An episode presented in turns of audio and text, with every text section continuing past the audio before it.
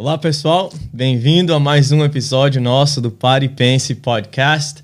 O nosso intuito é que você se sinta parte da mesa, sempre, sempre, sempre. Por isso que a gente sempre incentiva você a deixar um comentário, fazer uma pergunta nas nossas redes sociais ou aqui, se você está vendo pelo YouTube, porque a gente quer que você participe conosco, para você sentir parte, fazer parte daqui da nossa conversa.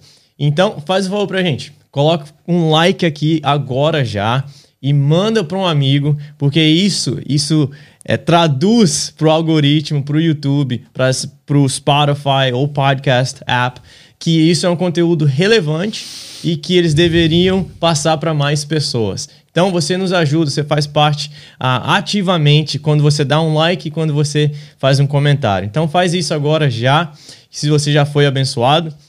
E se você não, não se inscreveu ainda no canal, se inscreva que você recebe uma notificação quando tem vídeo novo toda vez que a gente faz uma gravação nova aqui para você, para te abençoar. Então, Pastor Manuel. Boa tarde, Mete. Boa tarde, vamos para a conversa Tudo de bem? hoje. Vamos, vamos. Cheirando aqui, eu tô conversando com você, sentindo o cheiro de cebola em mim aqui. Tá nós tá, porque nós estávamos cozinhando, né? Ó, É, ó, nós acabamos de, de fazer uma comida ali para reunião nossa do staff e viemos gravar. E eu tô com o cheiro da qual, qual que é o nome do prato? paella. Paella. É. O mais famoso da Espanha. Um, um dos pratos mais conhecidos da Espanha, é. Vocês estão Com olhando para um chefe espanhol aqui hoje.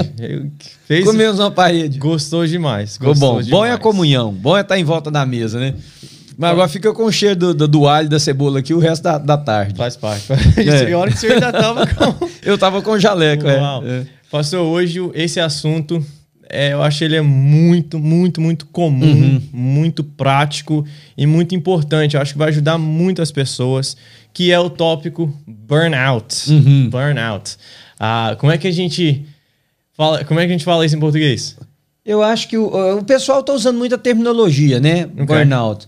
Mas em português, eu acho que o melhor, a melhor tradução para burnout seria uma pessoa exaurida, né? Aquele, é aquele estresse que chegou ao limite. Ok. A pessoa que perdeu a graça de realizar o que realiza porque está com um cansaço crônico. Ok. Tá realmente no, né, no fim aí da, da, da, da capacidade dele de realizar. Seria uma, uma exaustão emocional ou mental? F- Física, mental, emocional, porque o burnout, essa é a primeira definição dele, né? Hum. Ele não acontece só a um nível.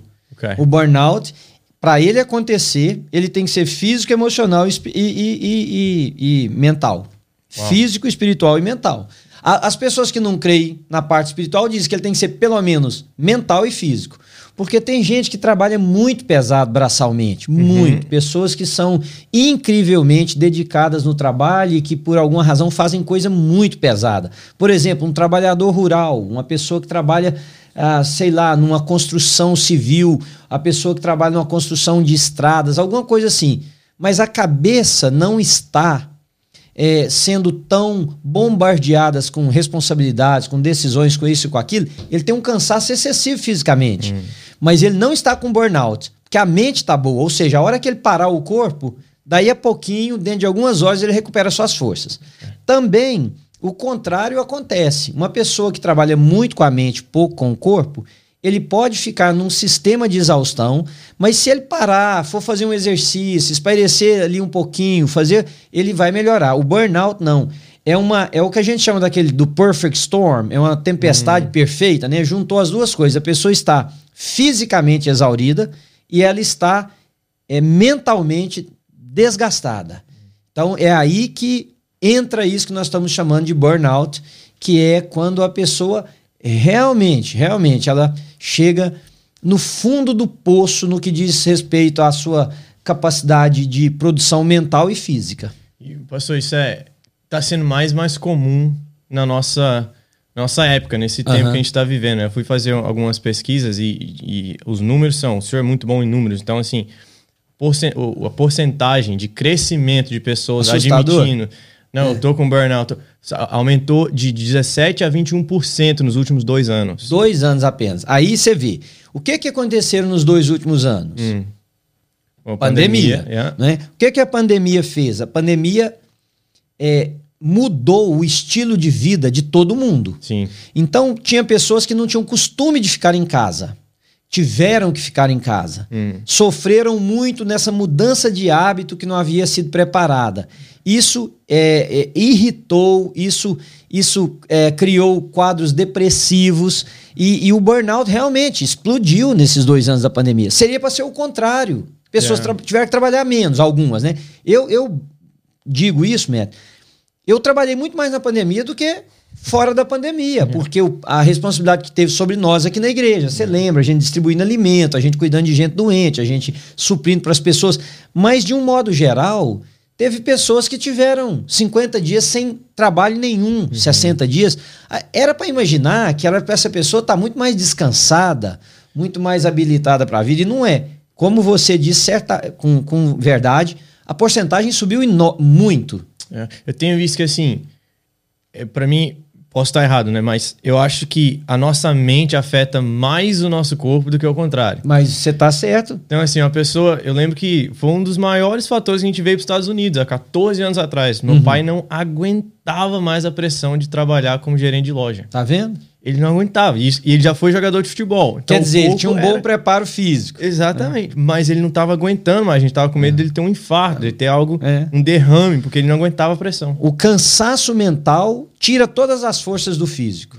Né? Tem, um, tem um, um ditado quando você está fazendo exercício, talvez você tenha ouvido isso em inglês, que diz assim: Your mind quits a hundred times before your body. Yeah.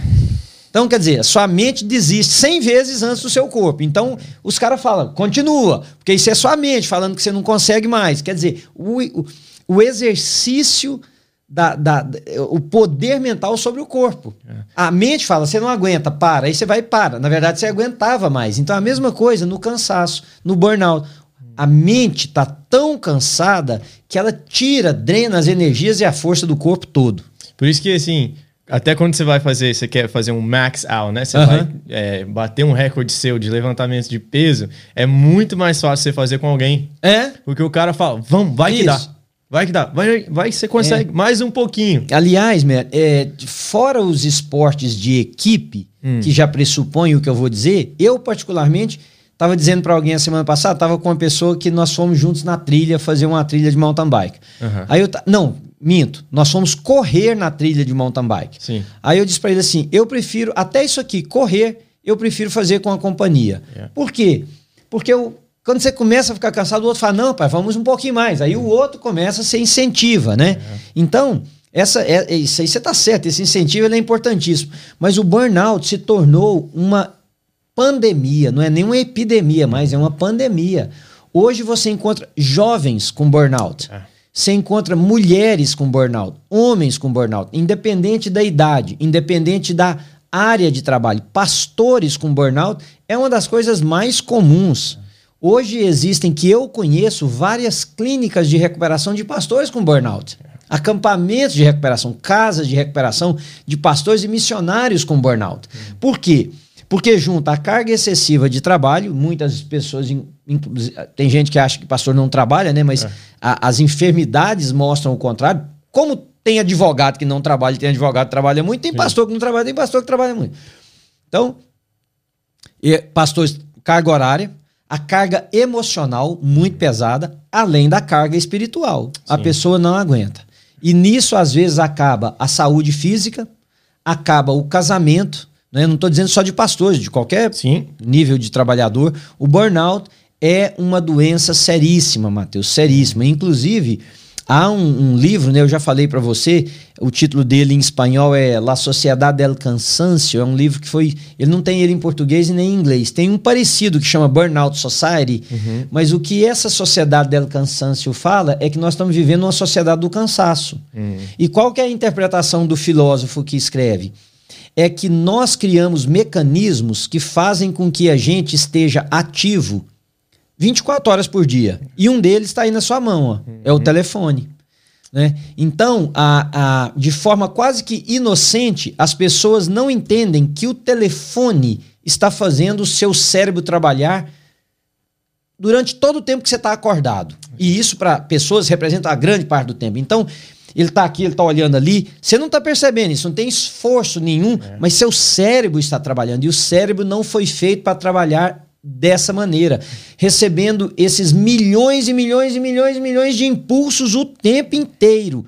Com o passar do tempo, isso está sendo uma, uma, uma, um problema grande. A outra coisa que ele aponta é uma sociedade ávida por performance. Yeah. Hoje todo mundo tem que ser melhor do que os outros, Para você ter mais seguidores no Instagram, você tem que ser melhor do que os outros. Yeah. Para você ser mais conhecido, você tem que ser melhor do que os outros. Para nós que somos pastores, para ser um bom pastor, sua igreja tem que ser maior do que a dos outros. Quer dizer, tem uma pressão Yeah. o tempo inteiro em todas as pessoas. E essa e quem se deixa levar por isso, né? De uma vida performática, essa pessoa vai cansar e vai se. Ela vai, ela vai exigir mais dela, ela não vai ter tempo de descanso, ela vai cobrar mais de si mesma. E tudo isso são receitas ou indícios claros de que essa pessoa vai ter um burnout. E, pastor, então ajuda a, a gente identificar Tá. o começo. Tá. Como é que eu posso saber se eu estou à beira de um burnout É. ou se eu estou no caminho de um, de um burnout? O que, que senhor... Bom, os especialistas da área dizem o seguinte: primeira coisa, irritabilidade. Ok. Você fica num ponto que qualquer coisa, a coisa mais simples, do choro de uma criança a um colega de trabalho que riu mais alto, a uma brincadeirinha que fez com você, qualquer coisa, uma irritabilidade fora do normal. Ok. Uma apatia às coisas que você gostava, um distanciamento. Os sintomas são muito parecidos com quem está caminhando para uma depressão, É, sabe? É o isso. perder o gosto, é, é, é, é o enxergar muito cinzento as coisas. A outra é a produtividade. No burnout, a produtividade despenca. Porque você não tem mais coordenação entre o que sua mente e o seu corpo deveriam estar fazendo. Você não consegue mais pensar e realizar da maneira que você realizaria se você estivesse normal. Então veja, né, essa apatia, irritabilidade, essa queda de, pro- de, de, de produção. Há pessoas que têm problemas de aumento de pressão. Quando eu tive aquele burnout meu, você lembra, minha pressão não abaixava. É. Não abaixava por nada. Os médicos entraram com medicamento, trocaram medicamento, aumentaram medicamento. Então, tem pessoas que têm problemas como isso, uma, uma pressão muito elevada. Outros têm ataques cardíacos, têm dor no peito, às vezes não chega a ter um ataque cardíaco, mas tem dores no peito. Tem, é, é, já vi pessoas que ficaram com formigamento de um lado do corpo, né? O corpo meio, um lado do corpo, uma parte do corpo meio dormente. E, e por aí vai. São inúmeros sintomas. Quando essa pessoa é casada, o casamento sofre muito. Então, os sintomas no casamento também são distanciamento entre os cônjuges, queda da libido sexual, né? é, é- é perda de qualidade de tempo quando estão juntos. Tudo isso vai mostrando que um burnout está acontecendo. E ele é como uma panela de pressão. Né? Que durante muito tempo a panela de pressão. Você sabe o que eu estou falando? O pressure Sim, cooker? sim, sim. Ela- a panela de pressão, ela, você acha até que ela não está funcionando. Porque não tem nada saindo nela, mas está juntando lá dentro. Agora, a hora que dá a hora de sair, se a válvula dela não estiver aberta, ela vai estourar. Ok. Né? E mesmo quando você abre a válvula da panela de pressão, ela não para de sair o vapor que estava lá dentro. O burnout, não tem um termômetro que fala assim, eu tô com 40% de burnout. Aham. Você tem que prestar atenção em você. Prestar atenção nos sintomas, prestar atenção no seu corpo, prestar atenção em como você vem se sentindo e ser muito sincero. Dizer, olha, eu acho que eu estou excedendo meus limites. Né? O, o que eu ia dizer, aliás, eh, co- fala aí, porque eu, eu, eu quero. é, depois eu conduzir vocês num caminho aqui, num texto sagrado, que eu acho que pode ajudar também. Mas às vezes você tem alguma coisa aí. Tá. Não, eu queria, eu queria continuar nesse raciocínio Sim. mesmo. Então, comecei a notar essas coisas em mim. Aham. Eu, eu creio que muito dos nossos ouvintes são, eu penso do nas pessoas da nossa igreja, Sim, né? sim. Que assim, são migrantes trabalhando aqui bastante e que talvez não, ele pensa assim, não, mas eu não posso parar. Uhum. Não, mas eu não, eu não posso, eu não posso, eu tenho conta para pagar, eu tenho que Sim. continuar. Tem essa pressão assim, eu não posso, eu não posso ter isso. Uhum. Ou eu não tenho tempo para cuidar da minha mente agora, não tenho tempo. O que que, eu- que que o senhor falaria para Tá. uma pessoa dessa? Não, excelente a sua pergunta. Primeira coisa que eu tenho falado, que eu não falava antigamente para as pessoas, Neto, e hoje eu falo muito. Quando a pessoa fala assim, eu não tenho tempo para fazer isso, eu tenho, eu não posso parar, e eu pergunto assim, você pode morrer? Tá na sua agenda morrer? Porque se você não pode parar um pouquinho, eu imagino que você também não possa morrer, né? É, é. É claro que não posso morrer, pastor. Eu falei, pois é o que vai acontecer com você. Porque burnout mata, mesmo. Burnout mata. Pessoas têm derrame. Burnout separa casais. Burnout faz pessoas cometerem. Você imagina um pai, num momento de, de ira desse, bate numa criança, perde é. filhos. É. Né, o departamento de controle de famílias e crianças pode interferir. Então, isso é o que eu tenho respondido em primeiro lugar. Segundo lugar é o seguinte: a vida é mais importante do que o momento. Sim. Porque você está passando um momento difícil. Mas você não vai morrer logo que acabar esse momento. Você continua vivendo. Então, toda pessoa precisa encontrar um equilíbrio entre as responsabilidades e a longevidade. Hum. As responsabilidades, aquilo que eu preciso fazer. Como você disse, a pessoa fala: Eu tenho contas para pagar, como é que eu vou parar? Não, você não vai parar. Uhum. Mas nós temos que encontrar uma maneira e a pessoa precisa ser o protagonista. Uhum. Não adianta um terapeuta, não adianta uma pessoa vir de fora. A pessoa precisa ser o protagonista dessa história, de entender que aquele ritmo não é sustentável a longo prazo. É ele não é sustentável. O que, que eu posso fazer então? Bom, eu posso estender um tempo a mais o que eu iria pagar a dívida e trabalhar menos. Eu posso tirar dias de, de folga no meio, ou um dia, ou meio dia. Eu posso uhum. ter aquilo que a gente chama de janelas no uhum. meu tempo para poder ter esse break mental uhum. e físico antes que eu vou ter um geral e vou ter que parar mesmo, e às vezes em cima de uma cama. Então existem muitas maneiras que as pessoas podem fazer. Por exemplo, uma pessoa que precisa trabalhar seis dias por semana, uhum. por exemplo, ele tem que trabalhar. É. Isso não é sustentável a longo prazo. Pessoas trabalharem seis dias por semana em dois trabalhos. Okay que é o que tem muita gente aqui que faz. Não, então a pessoa precisa decidir: eu quero viver, eu vou demorar 10 anos a mais para conquistar o que eu ia, eu vou isso ou aquilo, mas eu vou diminuir minha carga de trabalho. Uhum. Né? Então, mesmo diminuindo, ainda é muito. Encontre válvulas de escape. Uhum. Por exemplo, gosta de assistir um jogo de futebol. Um jogo de futebol, com duas horas você assiste o jogo de futebol, com o intervalo, com as coisas que tem. Não é, assiste? Sim. Ok. Então a pessoa tem que trabalhar muito, mas tem um jogo de futebol que ela pode parar. Pare duas horas, mas assista o jogo. Esteja lá. Deixa o seu telefone de lado, Boa. vibre com o time, fique com raiva porque não deu certo a uhum. jogada do cara, né? Sorria, grita, okay? mas esteja lá. Não, eu, eu vou tirar uma hora para ficar com a minha mulher, mas esteja com ela. Uhum. Deixa o telefone de lado, senta, conversa um com o outro. Se é para tomar um café, toma um café. As pessoas não estão imaginando o quanto isso é terapêutico. Porque quando o seu cérebro sai daquela linha repetitiva de fazer exatamente as mesmas coisas, gerando aquele, aquele resultado, agora ele começa a buscar alternativas, porque você mudou o hábito. Uhum. E as alternativas que o seu cérebro busca vão te ajudar a viver melhor. Vai te desencadear químicos que fazem você se sentir melhor, entende? Sim. Então, vamos supor, o que me enche o coração é um pai falar, eu poder brincar com meu filhinho. Ok, é. tira uma hora e meia no dia, vai lá, senta no chão, brinca, rola, beija, abraça, acabou uma hora e meia, levanta e volta a fazer o que você tinha que fazer. Volta para o trabalho, se for o caso. Ah, eu não consigo parar no meio do dia. Então escolha uma volta mais cedo para casa. Uhum. Começa a colocar limites, né? Por quê?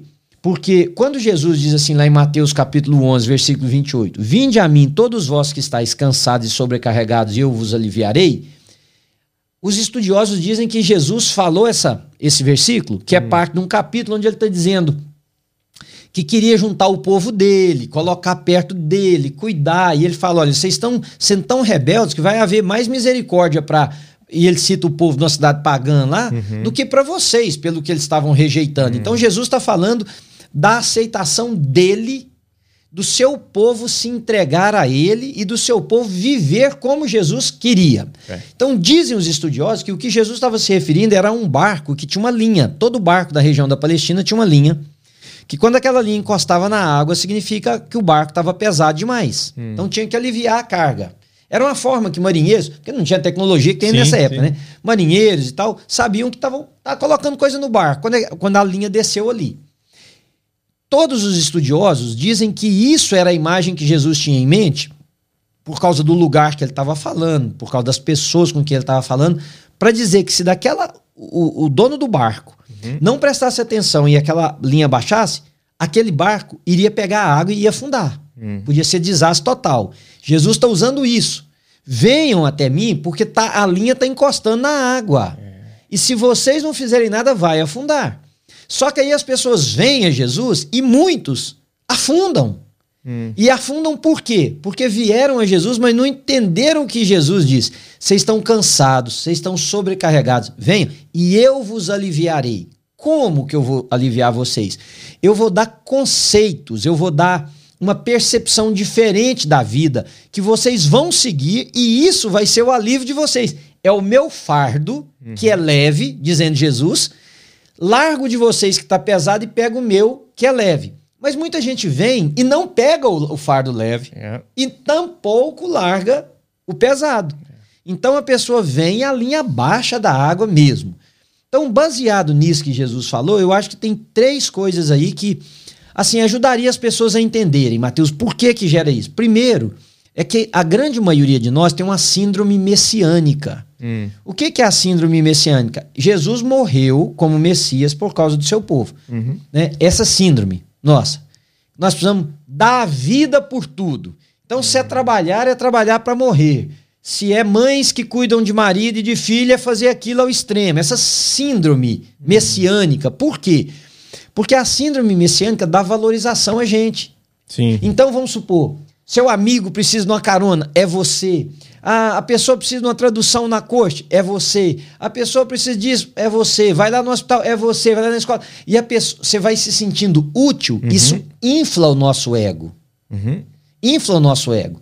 Então tem gente que se agarra a isso sem perceber tão fortemente que se ela perdesse um pouco disso, o que lhe faria muito bem, ela começa a se sentir depressiva porque está inútil.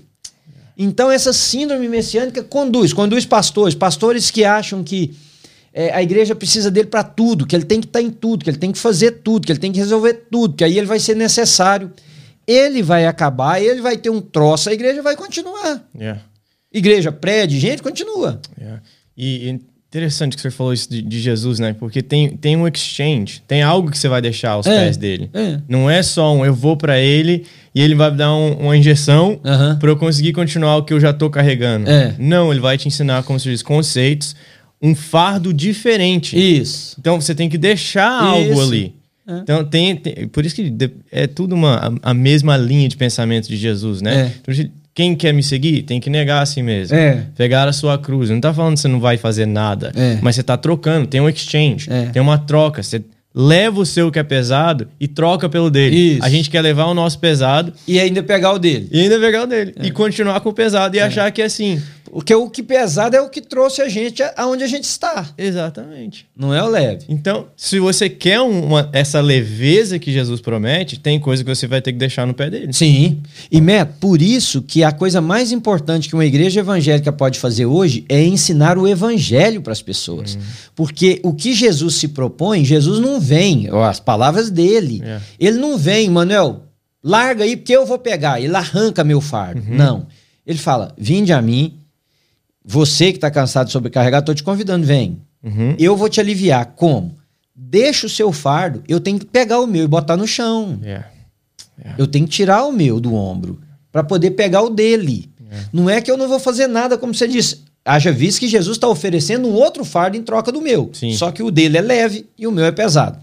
Então, é, nós precisamos ensinar as pessoas que o que Jesus propõe é ensinar um estilo de vida hum. daqueles que pertencem a Ele, daqueles que foram salvos, redimidos, perdoados, que agora faz sentido com relação à fé cristã, porque é. não faz sentido viver desse jeito aí também, é, adoecido. É. Eu, quando eu adoeci com burnout, não tá certo, teve algumas coisas que estavam fora do meu controle, mas muita coisa era minha culpa. Hum. Muita coisa era minha culpa. Era isso. Ah, tá. Por exemplo, durante a pandemia, né? Você lembra? Nós distribuímos aqui. Eu fui entregar a cesta, juntar a cesta, separar a coisa. Eu corria dia e noite. Ah, na minha cabeça eu queria fazer o bem para alguém. Ok, mas até que ponto fazer o bem para alguém está fazendo mal para mim? E outra coisa, eu preciso, que eu vou falar daqui a pouco, eu preciso entender que eu não sou Deus. Yeah. Então essa síndrome messiânica tem que morrer. Yeah. Agora, para ela morrer, mestre, tem um segundo ponto que eu queria falar. A gente precisa hum. aprender a dizer não. Okay. Quem não sabe dizer não vai ter burnout. Uhum. Vai ter um burnout, um momento ou outro. É, há um livro de um cara, acho que o sobrenome dele é Cotsena, parece. Cotsena, eu acho que é isso. Ele escreveu um livro chamado A Arte de Dizer Não. Li esse livro muitos anos atrás na minha vida. A Arte de Dizer Não. Dizer não é um aprendizado. Hum. E dizer não é desafiador. Muito. Por que, que muitas pessoas não dizem não? Porque querem se sentir necessárias. Uhum. Primeiro. Segundo, porque tem medo de perder pessoas perto dele. Porque dizer não é contrariar a vontade de um terceiro Sim. ou de um segundo. Né? Você não está dizendo não para você está dizendo não para alguém. Vai que eu digo não, essa pessoa fica chateada comigo e se afasta. Então, medo de perder a pessoa. Né? Medo de ser, é, é a necessidade de ser aceito. Segundo, medo de perder a pessoa. E o terceiro é achar que falar não é pecado. Hum. É muito mais pecado dizer sim para uma coisa que você não queria, não deveria e não poderia estar fazendo do que dizer não. É muito mais santo, é muito mais espiritual você dizer não do que dizer sim para uma coisa que você não deveria estar fazendo. Né? Então, essas três causas aí, uhum. as pessoas não dizem não. E aprender a dizer não é um antídoto espetacular depois que você falar, eu vou voltar a falar sobre isso, para a gente evitar o burnout. Eu, eu, lembro de uma história que o senhor, que o senhor fala, uh, you've shared that algumas vezes já, compartilhando mensagens, uhum. de, de um convite que o senhor recebeu uh, para, se eu não me engano, é para pregar no Brasil, uhum. mas o senhor tinha um compromisso com o Pedro. Isso, isso. E o senhor disse não. É. E eu ia lugar... ser tradutor do. Tim Keller? Não, do Shen, do, do Francis Shen. Francis Shen. Eu ia ser o tradutor do Francis Shen numa conferência. Aí. E eles me convidaram, e era no dia que era tem, tem o graduation, não Sim. tem? Mas antes do graduation, tem uma. Tinha uma lá na, na escola que o Pedro estudou, tinha isso uma coisa, que era mais para as famílias dos formandos e as coisas. Eu poderia muito bem dizer para o Pedro: não, Pedro, na graduation eu vou estar tá aqui, nessa aqui eu não vou Sim. estar, né? E eu disse não. É. Disse não. Porque o não para algo é o sim para outro. Isso. E a gente precisa, eu creio que a gente está vivendo muito esse burnout, porque a gente está falando sim para muitas coisas boas, importantes mas ao mesmo tempo dizendo um não para coisas mais importantes que deveriam ser prioridades. Uhum, tá invertido, né? Tá invertido. É. Por isso que burnout tá é. tão comum. Por isso que doenças mentais estão tão comuns. É. Porque a gente está dizendo não indiretamente é. Né? Talvez não, sem, que, sem, sem querer, entre aspas, né? Assim, não é. é intenção. Nunca que alguém falará assim, não, eu estou negligenciando minha família uhum. de propósito. Uhum. Não, eu não estou passando tempo é, em oração, em, em, na palavra de propósito. de propósito. Não, você é. não vai falar isso. Mas indiretamente é o que você está fazendo. Sim. E, Matt, você veja, eu poderia ter aceitado o convite, Sim. porque seria uma coisa muito corrida. Eu ia ter que sair do Brasil numa quarta-feira ou numa quinta, e a formatura do Pedro era sexta. Okay. Então, eu poderia pensar assim, não, muita gente vai me ver, eu vou traduzir para o Francis Chen, eu ia falar num workshop também e tal, e vai ser, nossa, isso vai como pastor, vai me colocar lá em cima. Aí eu chegava aqui na quinta-feira, morto e cansado, sem dormir, porque a viagem longa do Brasil para cá, para ir na festa do meu filho, eu não estaria emocionalmente nem fisicamente preparado. Então é melhor perder alguma coisa. Uhum. Para que a outra aconteça de forma melhor e mais completa. Então, a gente tem que aprender a dizer não. É. Tem que aprender a dizer não. Olha, gostaria muito, mas não consigo. Eu, eu já te contei também isso, mas acontece muito comigo. Eu lembro de uma mulher que ligou aqui na igreja pedindo para que eu pudesse atendê-la. E eu perguntei à secretária da igreja na época quem que é ela? Ah, pastor, ela, é, ela não é daqui, ela é de uma outra igreja. Uhum. Aí eu falei, olha, explica que eu não atendo mais as pessoas de outra igreja. Primeiro, para que os pastores das outras igrejas não acham ruim de pessoas Sim. da igreja dele estar tá me procurando. Segundo, porque eu não tenho condição de atender todo mundo da New Life. E na época a New Life estava com uma frequência muito alta. Uhum. É, eu não tenho condição de atender todo mundo aqui e atender as outras pessoas. E a secretária da igreja ligou para ela, eu estava perto, da forma mais educada, falou exatamente o que nós tínhamos combinado. Hum. A pessoa virou e falou assim: Isso é porque ele não é pastor de ovelha. Se ele fosse pastor de ovelha, ele saberia o valor da vida de uma ovelha. Hum. Ele saberia que isso pode, eu posso morrer por causa disso. Uma ovelha que se perde. Se ele fosse pastor, ele não é pastor, blá blá blá blá blá. Quer dizer, eu poderia responder para ela: escuta, eu não sou pastor do mundo inteiro. Eu sou pastor de um grupo. É. Segundo, quem deveria ouvir isso era o seu pastor. É. Porque eu estou negando não sendo o seu pastor. Uhum. Mas quem tinha que estar tá ouvindo isso é o seu pastor. Né? Terceiro, eu poderia dizer uma porção de coisa. Eu simplesmente disse para ela, minha, minha senhora, eu pedi para pegar o telefone, falei, minha senhora, entendo tudo que a senhora falar, Uhum. mas uma coisa, eu não tenho condição física e emocional de atender todos. Para alguém eu tenho que dizer não, e esse hoje é o da senhora. Yeah. Poderia ser uma outra pessoa. Hoje é o da senhora. Mateus, e custe o que custar, se nós não aprendemos a fazer isso. Não é só pastor, é qualquer pessoa. Eu converso com mulheres que trabalham ah, em limpeza, trabalham em escritório, trabalham em outra coisa. Eu não aguento mais, as minhas amigas, todo mundo me pede as coisas. Eu digo, por que você não diz não? Ah, vai chatear elas. Eu falei, vai, Vai. vai. Mas tem uma hora que ou você chateia elas, ou você morre.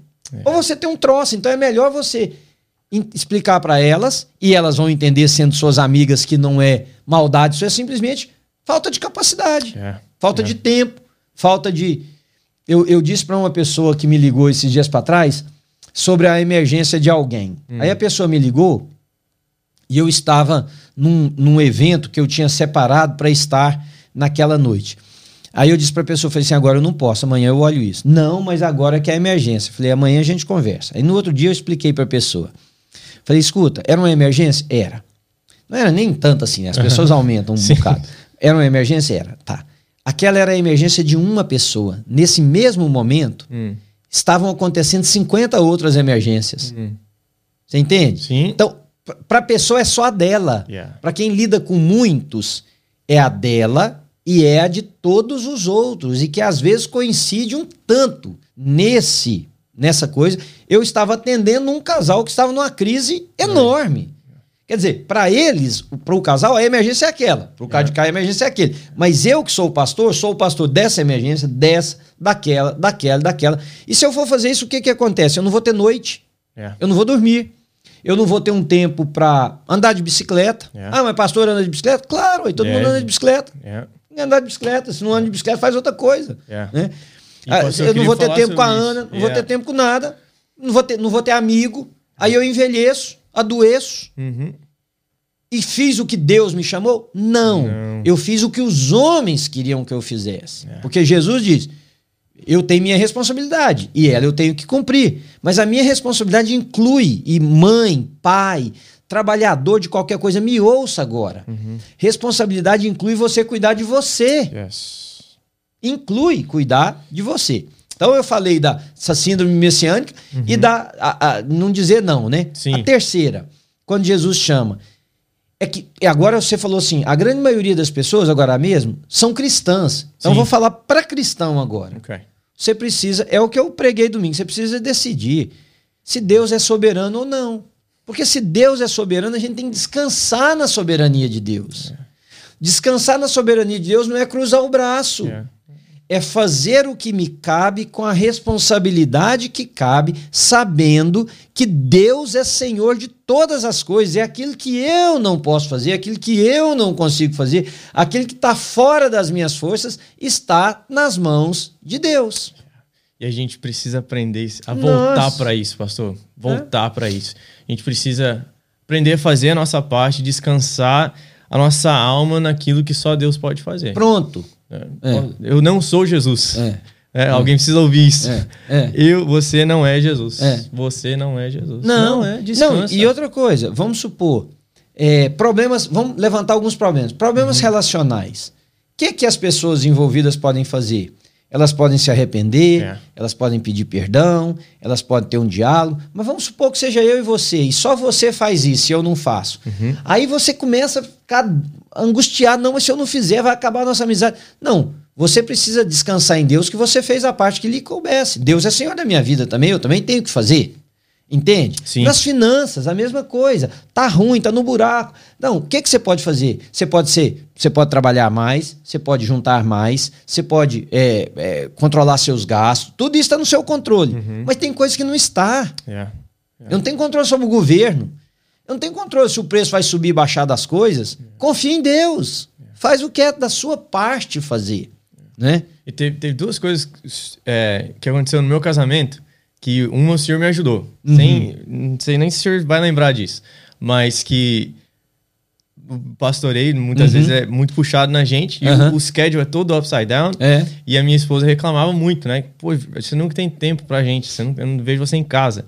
Ah, aí o senhor falou, como é que tá o schedule de vocês? O senhor viu que era Contrário. contrário. É. Aí o senhor me ajudou nessas janelas que o senhor falou. Aham. Falou, pega um tempo assim, logo depois do trabalho dela. É. Em vez de ir pra casa direto, fala, passa aqui ou vai num coffee shop com ela. Isso. Uma hora. É. Uma hora. Não precisa ser todo dia, mas alguns dias. Isso mudou as coisas lá em casa. Ah, que bom, Mudou. Neto. Uma janela. bom, é. Um, um horário que eu achei que. Again, que o senhor falou. É. Naquele horário não tinha celular. É. Não tinha celular. Eu e minha esposa. É. E alguém, você e um filho, você e um amigo. É intencional. É. Eu não sei se você se lembra que eu, nessa época aí eu te falei sobre isso. Ah, Quando a igreja estava sendo plantada, os me- meus dois filhos eram pequenos, eu trabalhava feito um louco. E era isso aí. Eu, a noite é que eu tinha tempo para atender as pessoas, porque durante o dia as pessoas estavam trabalhando, mas durante o dia eu tinha que cuidar dos problemas que geravam os problemas que eu atendia à noite. Então Yeah. acabou que eu não tinha noite nem dia. E eu erroneamente fiz isso por muito tempo. O que, que eu fazia? Eu sabia que a, a hora que a Sara chegava da escola, a hora que o Pedro ia chegar da escola, quando foi a vez do Pedro, eu saía de onde eu estivesse e ia lá em casa. Era como se eu tivesse voltado para casa. E aí eu ficava com eles uma hora, se pudesse, uma hora e meia, duas horas, o que pudesse, e saía de novo como se eu estivesse começando meu dia de trabalho. Ou seja, aquele período foi bom para mim, foi bom para eles, ajudou e eu fui produzindo dentro daquilo que eu tinha compreensão naquela época. Mas nós precisamos crer na soberania de Deus e É. Por exemplo, falando de igreja, a igreja é de Jesus. Quem É. vai fazer a igreja dar certo não, é, não sou eu, não é você, não é o pastor A, B, C, D. É Jesus. Nosso papel é ser fiel. O que que é ser fiel? É saber dizer sim, é saber dizer não, é saber que há pessoas que são colocadas no nosso caminho por Satanás para drenar as forças. Para uma coisa que eu demorei anos Hum. foi para saber ter coragem de dizer para uma pessoa assim, anos mesmo, década. Olha, eu acho que realmente acabou aí. Porque eu, eu tava sempre tentando arrumar problema para uma pessoa que nunca mudava. Ok. Então eu falei, olha, é, é isso aí, olha. O dia que você resolver mudar, Uhum. o dia que você resolver ser diferente, você me procura. Porque você está perdendo o seu tempo e eu o meu. Eu podia estar ajudando alguém que realmente quer mudança, ou você podia estar fazendo alguma coisa, porque nem você quer mudar e nem você quer me deixar te ajudar a mudar. Então, sabe, Mateus, isso demorou décadas para mim. Eu falar, falar assim, agora, faz o seguinte, vai, vai pensar, Uhum. vai orar. Se você decidir que quer fazer alguma coisa, aí você me procura. E eu vou te ajudar. Mas eu vou te ajudar de uma forma. Eu vou te dizer o que fazer. Se você não fizer, não tem a segunda vez. Uhum. O dia que você resolver fazer a segunda, você me procura. É. Mas se você não fizer a terceira, também não me procura. Quando você resolver. Então, isso trouxe um alívio grande para mim. Problema com 50 pessoas. Mas não carrego nada de culpa. Legal. Porque meu papel, ao ser chamado por Deus, é para ser paciente, para ajudar quem necessita, né? para levantar quem está caído, para orientar, para orar, para pastorear. Mas Deus não me mandou ser babysitter de pessoas que absolutamente não querem nenhum processo de mudança na sua vida. Yeah. Né? Então, Yeah. Isso aí, eu tava tendo uma conversa agora, entre na nossa vinda, lá de baixo aqui, Aham. com um irmão que tá, tá aqui na igreja, né? E falando sobre algo que Deus mudou no coração dele do nada. aham, E it, it took that. Um- Aham. Um, irmão, um pastor da igreja ser mais firme com ele. E falar assim, tipo, apontou o É. dedo no rosto dele e falou: Você tá fazendo isso de errado. é, E ele falou: Mateus, eu a vida inteira na igreja. é, Eu precisei alguém fazer isso, falar pra mim isso. é, Cara, enquanto você não mudar, não vai dar certo. é, Isso aí tá errado. é. Foi, ele falou, foi o cara falar isso pra mim. Ele ganhou um amigo. Aham. Ele falou, primeiro eu queria É. dar um tapa nele. É, é. Mas depois, ele sim, foi voz de Deus na minha vida. Eu entendi que eu precisava mudar. Pronto. E a minha vida nunca mais foi a mesma. É. Alguém teve que ser firme comigo. Alguém teve que falar a verdade pra mim. E aquele que não né? fala e fica carregando esse outro fardo, esse é o fardo que ajuda barcos a afundarem. É. Porque de repente você está com esse fardo de 50 pessoas. É. De 50 pessoas. E você não aguenta mais. E aí o barco afunda. E, a, e afunda os seus, e os problemas continuam. E, entende? Então, é, o- aí, voltando a falar de uma coisa que afeta muito mais fora da área pastoral. essa coisa que principalmente a geração mais jovem tem, Hum. e as pessoas dizem assim, não, mas é porque a geração mais nova é que está muito viciada nisso, que é a questão das informações demais, né? Sim, Seja sim. telefone celular ou qualquer meio de mídia, né? Uhum. É, não. Essa geração mais jovem está realmente viciada nisso. Sim. Mas eles. O que eles conhecem é aquilo. Uhum. Então eles também vão ter burnout, Sim. mas para minha geração ou para uma outra geração que não foi essa a realidade, é algo totalmente estranho. Hum. E aí, para essa geração, o mal é muito maior. Sim. O mal é muito maior. Esse bombardeamento de informação, essas pessoas não estão preparadas para isso. Tô lendo um livro agora. Ele- se eu não me engano, eles já, já lançaram ele em português também. Chama The Wisdom Pyramid a pirâmide da sabedoria. É, lançou agora, 2021, final de 2021. E fantástico livro, fantástico livro. O autor, ah, eu queria mostrar a foto Sim. dele para o senhor. É, não sei se tem como eu mostrar aqui, o Edmar. Ah, mas aqui ele- ele usa a pirâmide é, de nutrição Hum. Da- que a gente usa aqui nos Sim, Estados sim, Unidos, sim. né? Aham. É, do- dos vegetables, protein, uh, meat and all Isso, that, né? isso. Grains. É. Ah, nessas aqui eu acho que dá. E se você vê o bottom da, da pirâmide, é a palavra de Deus. Isso. Tá vendo? Então Aham. ele vai argumentar, ele começa, o primeiro capítulo é sobre isso. Aham. Bombardeamento de informação que a gente está tendo. É. Que ele- aí ele dá os dados, né? Que, ah, o que o que a gente pega por minuto de uploads de informação ah, é coisa de 12 anos. Isso, isso. É, é muito grotesco. Não, eu vi um cara falando que um menino de 5, de, de 4 anos Uhum. tem hoje o total da informação que uma pessoa de 80 teria na década de 60. É isso. É isso. E o que que a gente. E aí ele fala que o nosso é como se, se você olhasse para o seu cérebro como um, um HD. Aham. E não tem capacidade para esse tanto de informação. Simplesmente não tem. Eu tava conversando com um amigo meu sobre isso semana passada. Que a gente. A gente está tão avançado tecnologicamente que o nosso corpo o nosso corpo está catching up e nunca vai catch up. Hum. É muito mais informação do que a gente pode processar Uhum. e, e isso acaba afetando todas as áreas da nossa vida. é. Aí, o, o segundo passo aqui é a igreja. Uhum. É uma Ou seja, igreja uma local. comunidade, né? Uma comunidade. Você vê que assim, é uma igreja, mas tem cheio de gente do É, lado de fora. talvez assim. pertencimento, não li o livro, mas talvez pertencimento, né? Talvez Amizade. serviço, amizade. E ele fala muito da intencionalidade. Uhum. Terceiro, ele tem uma floresta. Uhum. Terceiro aqui na. E, e- e se você. O senhor, o senhor sabe como é que é uma pirâmide, Aham, a pirâmide sim, de nutrição? sim, você vê sim. embaixo é os vegetables and É, fruits, por é, exemplo, né? É, Ou seja, é a maior porção. sim. A nossa pirâmide está ao contrário dessa aqui hoje em dia. É, Lá no topo, o quadradinho menor, É. lá em cima, é, é o celular. é. Então ele diz: a gente tem que flip isso daqui. A É. gente tá comendo muito mais aqui e muito pouco disso daqui. É. Ou seja, tá vendo o violão lá? Eu, eu, eu, eu olho para a imagem, eu fico pensando que ele tá falando, sei lá, de diversão, de coisa que dê prazer, né? De, Isso. de, sei lá, de arte, de alguma coisa. Tá invertido. Mateus, e se não houver isso? Agora, eu até entendo um mundo secularizado ficar assim, mas eu não entendo o mundo cristão ter a mesma porcentagem. Uhum. Não é para ser assim. A nossa porcentagem era para ser muito menor. Porque ser convertido a Jesus é exatamente isso, entender o projeto para o qual Cristo veio. E ele veio para nos dar vida e vida em abundância. Então, tudo aquilo que rouba a abundância da vida que Cristo veio nos dar deve ser retirado, deve ser colocado de lado, deve ser tratado secundariamente. Sim. Né? On- Ontem à noite eu saí com alguns ah, homens do meu grupo, né? Aham. Esposos.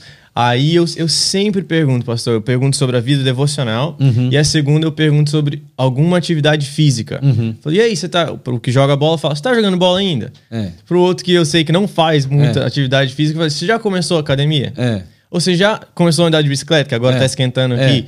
É, porque a gente pensa que é, é só a palavra de Deus. Não, é mas só... a palavra de Deus é inclusive para fazer você entender que você precisa fazer um exercício. Você precisa andar lá de fora, sei lá, ou na esteira, ou na bicicleta, onde é que você, que você gostar. Joga tênis, corre, joga peteca, vai fazer jogar vôlei, fazer o que tiver que fazer. É, hoje, as igrejas não estão ensinando as pessoas viverem como homens. Hum, As igrejas estão querendo transformar os homens em seres espirituais só. Esse espírito tem um corpo, Mateus. Yes. Agora, é o caminho contrário. Deus se fez homem e nós estamos querendo transformar os homens em, deuses. Deus. É, é pôr o pé no chão, saber que a espiritualidade mais saudável é a que me leva a contemplar a minha humanidade. Sim. Porque eu não sou um espírito que vaga, eu sou um corpo, eu tenho vontades, eu tenho tristeza, eu tenho lutas, eu tenho traumas. E abordar isso a partir do conhecimento de Deus é a verdadeira espiritualidade. Sim, é, e o Senhor Jesus é o exemplo disso, né, pastor? É. É, eu lembro de, se não me engano, é o Craig Rochelle. Ele tem um- uma. Falando sobre liderança e, e burnout, ele fala muito sobre isso também. E ele disse assim que é para ele, ele se viu, ele, ele tem um mindset de business, né? Uhum. Porque antes dele ser pastor, ele era um, ele era ele trabalhava com business, estudou É. business. E ele falou que um dia assim, ele, to- ele tomou um chacoalhão de Deus. Que ele percebeu que em lugar nenhum nas escrituras ele, vi- ele viu Jesus com pressa Uhum, ou busy. uhum. E a gente. É, é- parece que é a palavra que a gente mais ouve em dia. É. Como é que você tá? Tô ah, corrido. correria. É. Na, co- na correria de sempre. Virou algo assim. Mas você sabe por quê, Neto, também? Ah, Porque as pessoas esperam que você fale isso. é. Tenta falar pra alguém assim, como é que você tá? Fala, rapaz, tô tranquilo demais. você vai ver o tanto que vai soar estranho. yeah, Aí o outro vai pensar, isso é um vagabundo, não faz nada, tem nada pra fazer, isso é um ator na vida, né? yeah. As pessoas esperam que a gente fale que esteja corrido, que esteja Uhum. ocupado, que esteja dormindo pouco, que esteja comendo rápido. Porque se você começar a falar assim, rapaz, minha vida tá indo, tá devagarzinho, você acredita? É. Gasto uma hora pra comer. yeah, É, olha, tá, não, não tô com pressa, não tô correndo, yeah. né? É essa é a reflexão dele. Ele fala assim: Eu não vejo Jesus correndo. É, Como é que eu tô seguindo alguém correndo se ele tá andando? é, Eu tô indo em lugares onde ele não tá indo. é. Eu tô passando na frente de onde É. ele não está ou está me levando. Sabe? Onde que eu tô indo? Se aquele que tá eu tô seguindo tá andando e eu tô correndo. é. E essa reflexão pra mim foi, foi muito importante pra eu entender. Cara, talvez eu tô correndo e Jesus tá andando. É. Ele tá falando, Mateus, onde você tá indo? é. Onde você tá indo? Você precisa parar. Você precisa analisar. Ele é o nosso exemplo. Senhor Jesus, por isso que ele diz, buscar primeiro o reino de Deus. Isso não quer dizer só que eu vou só orar, que eu vou só É. ler a Bíblia. Não. Isso significa que eu, vou, eu tenho que ter contato com a Sim. natureza. Sim. Significa que eu tenho que ter um dia de descanso. Isto. Que a minha mente tem Que que, é pra não fazer nada. E alguém ligar e falar assim: você tá ocupado? Não, tô deitado. Tô Yeah. sentado. Mas como? Hoje é meu dia de ficar sentado, Yeah. de ficar deitado, de tocar violão, de assistir televisão, de ir ali chupar sorvete, de sei lá, fazer o quê. É, meu dia. Sem vergonha de dizer que tem esse dia. Virou meio que vergonhoso hoje em dia, né? Você falar, onde você tá? Cara, hoje eu dormi até mais tarde. É, Hoje eu precisava. é. Né? Não, Ou- não é porque precisava, não. É, sei lá, por que que você dormiu? Porque eu quis. Que eu... É, eu- é o dia de eu dormir. É. A gente precisa recuperar a liberdade de poder falar, parei. É. Porque não tem que parar um dia. É. Agora, a gente fala que esse dia existe, mas a gente não quer falar sobre ele. Então, fica para você aí, nosso ouvinte. Essa é a nossa resposta para um mundo que está, assim, muito conturbado, né? Aliás, o tema nosso é, é resposta para o mundo Moderno. moderno, esse mundo moderno que coloca tantas coisas. Essa é a nossa resposta bíblica. Jesus disse: Vinde a mim, você que está cansado, sobrecarregado, e eu te- vou te aliviar. Você vai aprender um estilo novo de vida que tem a ver com o reino, tem a ver com a preservação daquilo que Deus preserva, que é a vida. Você vai aprender, isso tem a ver com você se amar, isso tem a ver com você amar o próximo, porque você vai amar o próximo como você ama você mesmo. Se você não se ama, como que você vai amar o próximo? Então, o nosso convite para você é para que você ouça, reflita sobre o que foi falado aqui e se entender que deve, passa isso para alguém, porque pode ajudar uma outra pessoa a também evitar o burnout. Deus te abençoe e até o nosso próximo podcast aqui no Pare e Pense.